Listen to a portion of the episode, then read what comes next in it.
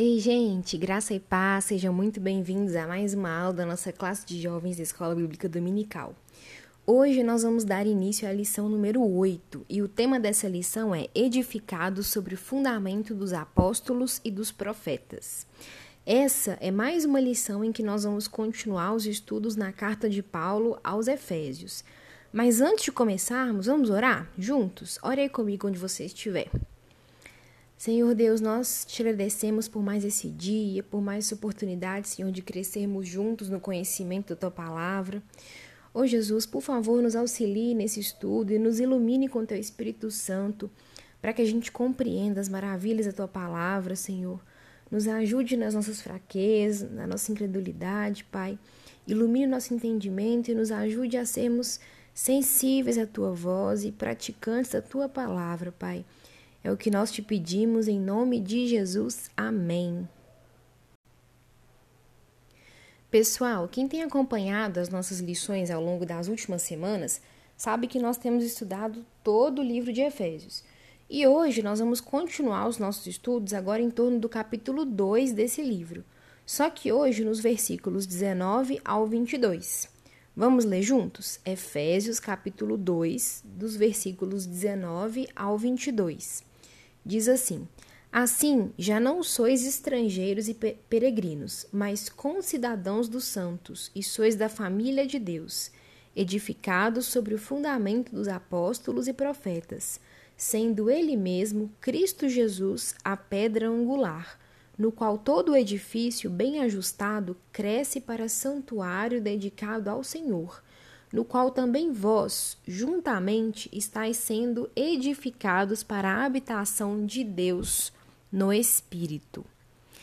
Esses versos que nós lemos, eles são os últimos versos do capítulo 2.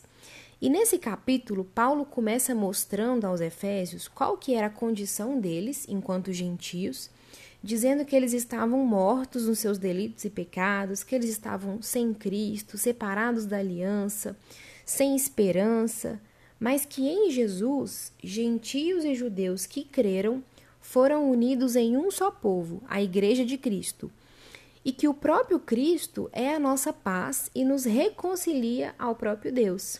Isso está lá no verso 16 desse capítulo, onde Paulo diz assim: E reconciliasse ambos um só corpo com Deus, por intermédio da cruz, destruindo por ela a inimizade. Nós estudamos exatamente isso, esses dois pontos, nas lições de número 6 e de número 7. Se você não ouviu, escute ela antes de continuar essa nossa aula de hoje. E agora, como dito nos versos que nós lemos no nosso texto base, nós agora somos concidadãos dos santos, família de Deus, edificados sobre o fundamento dos apóstolos e profetas sendo ele mesmo Cristo Jesus a pedra angular, no qual todo o edifício, bem ajustado, cresce para o santuário dedicado ao Senhor, no qual também nós juntamente estamos sendo edificados para a habitação de Deus no Espírito. Nesse trecho que nós lemos, Paulo compara a igreja, agora formada por judeus e gentios crentes, a um templo, a um edifício que está sendo construído. E a pedra angular desse edifício é o próprio Jesus Cristo. Quem leu ou já viu algo sobre arquitetura antiga sabe que a pedra angular era literalmente a pedra mais importante de um edifício em construção. Ela era colocada no canto do edifício a ser construído para sustentar o alicerce, firmar e unir toda a estrutura e também para manter as paredes em linha, em linha certa, em linha reta, né? Só para vocês terem uma noção da dimensão desse tipo de pedra, em uma das escavações do templo em Jerusalém foi encontrada uma pedra angular de cerca de 12 metros de comprimento. E quando a gente fala sobre essa pedra angular, talvez o trecho que pode ter vindo primeiro à sua mente é aquela passagem de Mateus, capítulo 16, dos versos 13 ao 18. Mateus, capítulo 16, dos versos 13 ao 18. Diz assim: Indo Jesus para os lados de Cesareia de Filipe, perguntou a seus discípulos: Quem diz o povo ser o filho do homem? E eles responderam: Uns dizem João Batista, outros Elias e outros Jeremias ou algum dos profetas. Mas vós, continuou ele, quem dizes que eu sou? Respondendo Simão Pedro disse: Tu és o Cristo, o Filho do Deus vivo. Então Jesus lhe afirmou: Bem-aventurado és, Simão Barjonas, porque não foi carne e sangue que te revelaram, mas meu Pai que está nos céus. Também eu te digo que tu és Pedro, e sobre esta pedra edificarei a minha igreja, e as portas do inferno não prevalecerão contra ela. No momento dessa passagem, Jesus estava lá em Cesareia de Filipe, está lá no verso 1.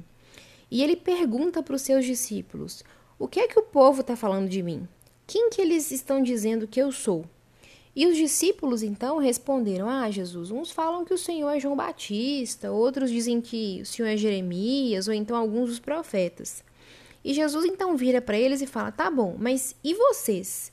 Quem vocês dizem que eu sou? E aí Pedro responde, né, em nome do grupo, e fala assim: Olha, tu és o Cristo, o Filho do Deus vivo. E Jesus responde para Pedro: Bem-aventurado és Simão Barjonas, porque não foi carne e sangue que te revelaram, mas o meu Pai que está nos céus. Também eu te digo que tu és Pedro, e sobre esta pedra edificarei a minha igreja, e as portas do inferno não prevalecerão contra ela. Jesus, Jesus ele falou aqui que Pedro era a pedra? Não, muita gente faz confusão com relação a isso. O próprio Cristo é a pedra sobre a qual a igreja está edificada.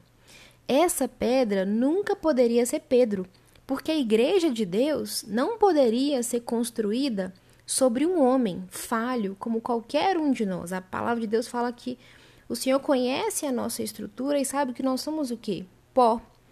Nos versículos seguintes aí desse capítulo 16 que nós lemos, o mesmo Pedro, alguns versículos apenas depois, dá uma baita bola fora. Quando Jesus prediz a sua morte, Pedro fala com Jesus assim: Tem compaixão de ti, Senhor, de modo nenhum isso vai acontecer. E Jesus vira para ele e fala: Arreda, Satanás, tu és para mim pedra de tropeço, porque não cogitas das coisas de Deus, e sim das dos homens. Então imagina como que a igreja poderia ser edificada sobre Pedro, ou sobre qualquer homem, falho, como Pedro é e como todos nós somos, né? E além disso, esse trecho de Mateus Nele há um trocadilho de palavras no original, no grego. A palavra Pedro em grego é Petros e significa fragmento de pedra. E a palavra pedra do trecho sobre essa pedra edificarei a minha igreja é Petra no grego e significa rocha inabalável. E a palavra rocha na Bíblia nunca foi usada para qualquer homem. É uma metáfora usada sempre e apenas para Deus ao longo das Escrituras. E além disso, para quem gosta também um pouquinho de gramática, ainda tem uma, um jogo aí com a gramática que Jesus usa para falar. Jesus fala assim: olha, eu te digo que és Pedro, Petrus, e sobre esta pedra, Petra, rocha, e não sobre essa pedra, edificarei a minha igreja. Percebe a sutileza? Ele utilizou esta para se referir à pedra e não a Petrus, como era o, a tradução para Pedro. Então, é, a gente vê que isso fica bem claro. Não era Pedro o fundamento da igreja, nunca foi. E o próprio Pedro, depois, afirma também a mesma coisa que Jesus disse lá em 1 Pedro, agora, capítulo 2, dos versos 4 ao 6. Pedro diz assim: Chegando-vos para ele, ele quem? Jesus, a pedra que vive, rejeitada sim pelos homens, mas para com Deus eleita e preciosa.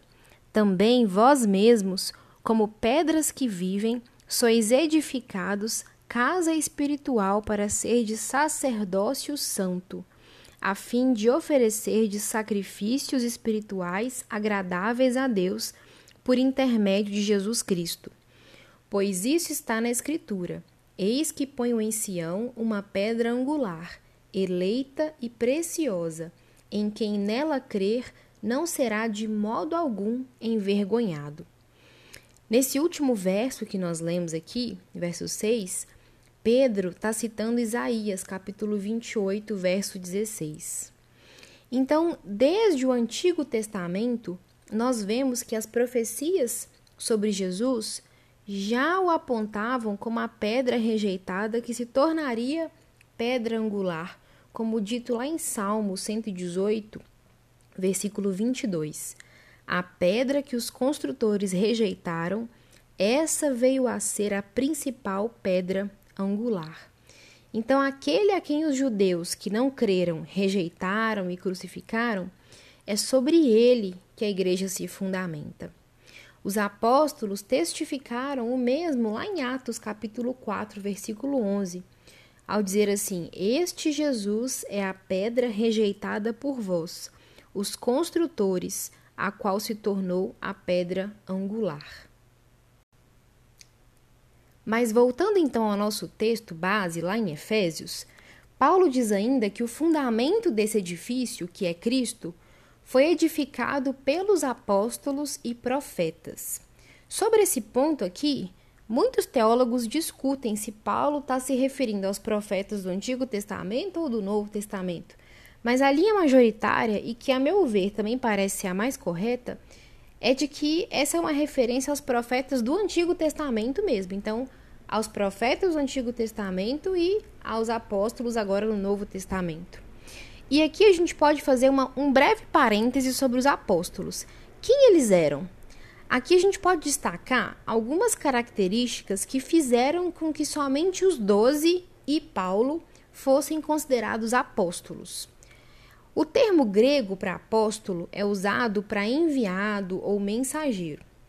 Eles foram testemunhas da ressurreição de Cristo, eles viram Cristo ressurreto então, só por essa primeira característica, já dá para a gente ver que hoje muita gente aí que se chama de apóstolo nessas seitas que se dizem evangélicas é tudo fake, né?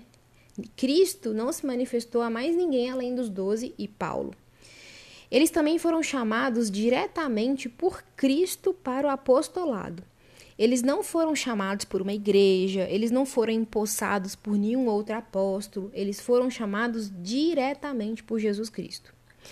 Eles receberam poderes extraordinários para realizar sinais, prodígios e maravilhas como ninguém realizou na história da igreja. Eles também foram designados por Cristo para lançar o fundamento da igreja, começando pela pregação e depois pela escritura da palavra de Deus, inspirados né, pelo próprio Deus. Eles então lançaram o fundamento. Os que vieram depois deles, todos, pastores e grandes homens de Deus que vieram depois dos apóstolos, que eles edificam em cima desse fundamento. Então, pastores, homens, grandes homens de Deus que surgiram depois, eles não trazem nova revelação, eles não lançam um novo fundamento. Eles edificam a igreja sobre o fundamento que os apóstolos lançaram, o Evangelho de Cristo. Os apóstolos receberam a doutrina diretamente de Cristo e a compilaram nas Escrituras, inspirados por Deus. Então, do mesmo jeito que a gente não pode mexer na pedra angular depois de colocado o alicerce numa construção, igualmente o fundamento da igreja não pode ser violado. 1 Coríntios, capítulo 3, versos 10 e 11, dizem assim: Segundo a graça de Deus que me foi dada, lancei o fundamento como prudente construtor, e outro edifica sobre ele. Porém, cada um veja como edifica, porque ninguém pode lançar outro fundamento além do que foi posto, o qual é Jesus Cristo.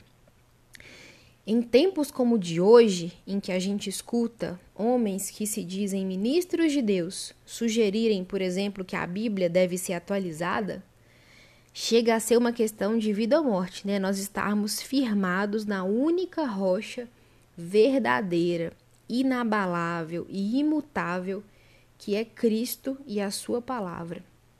Então, nada deve ser acrescentado ou retirado dela, porque ela é a palavra de Deus, inerrável.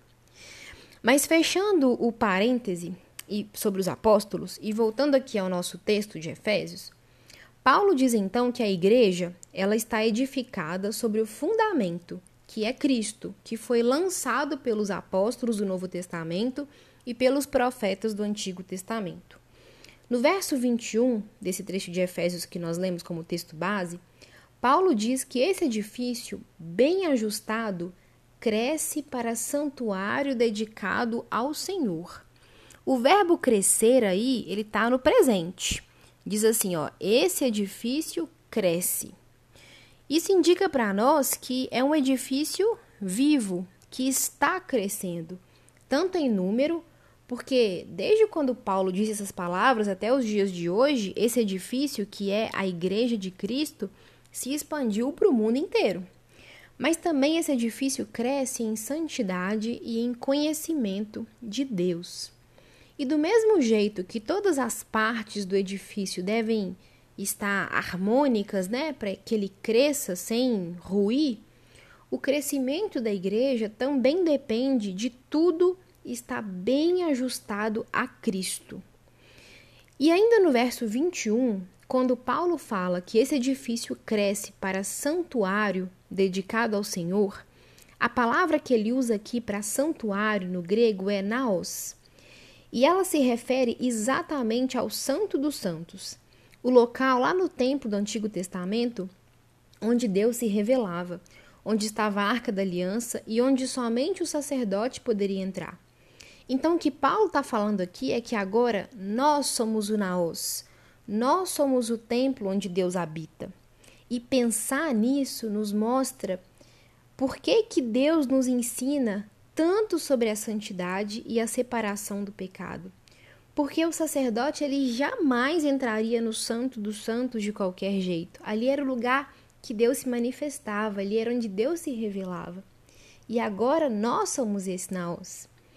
Então a conclusão que nós chegamos diante de tudo isso é o que está dito lá em Atos 17, 24, que diz assim: O Deus que fez o mundo e tudo o que nele existe, sendo ele Senhor do céu e da terra, não habita em santuários feitos por mãos humanas.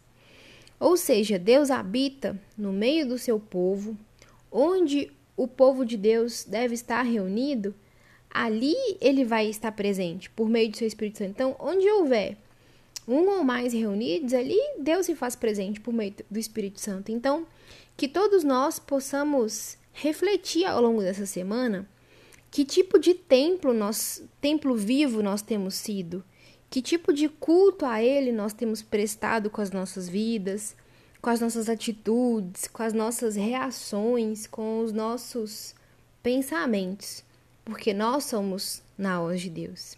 Amém? Na próxima aula, se Deus quiser, a gente vai continuar ainda com esse tema mais especificadamente sobre ser templo de Deus. Amém?